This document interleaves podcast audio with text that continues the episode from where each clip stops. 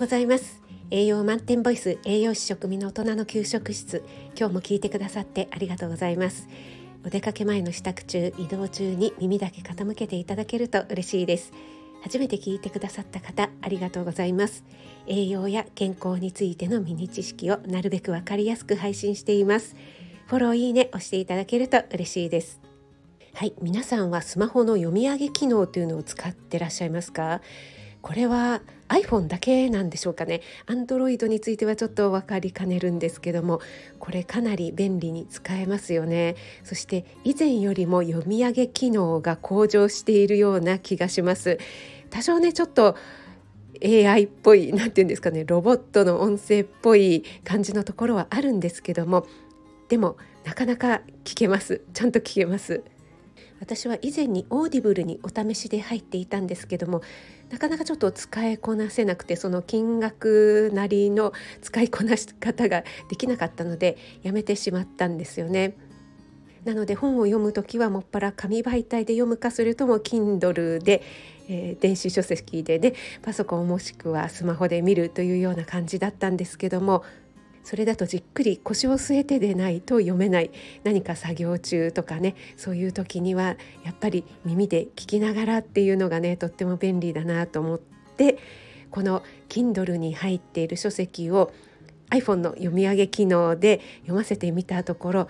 なかなかこれいいんじゃない？と思ったので、えー、今日はねご紹介させていただきました。私の個人的な感覚では85%から90%ぐらいは正確に読んでくれてるなっていう気がするんですけどもじゃあ残りの 10%15% はどういうところなのかっていうのをねちょっとお話ししたいと思います。今私がね繰り返し読んでいる「生物はなぜ死ぬのか」っていう小林武彦さん著書の本なんですけども少し専門的な言葉がね多く入ってくるというのはわかるんですけども例えば1つ2つ3つっていうようなねところがね必ず5つ2つって言うんですよね。そこでねまずね聞きながらもうクスッと笑ってしまうんですね。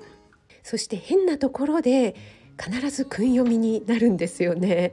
これがねなんかツボにはまるというかこの生物はなぜ死ぬのかなので生と死についてっていうのはねなかなかこう文章がたくさん出てくるんですね。それがですね必ず生と死っていうふうに生と死が繰り返されてっていうふうにね読むんですよね。生じゃないのでね最初何言ってんのかなっていう感じで例えば生死っていうのも生死っていうんですね。生死え？ってわ、ね、からないよっていう感じなんですよね。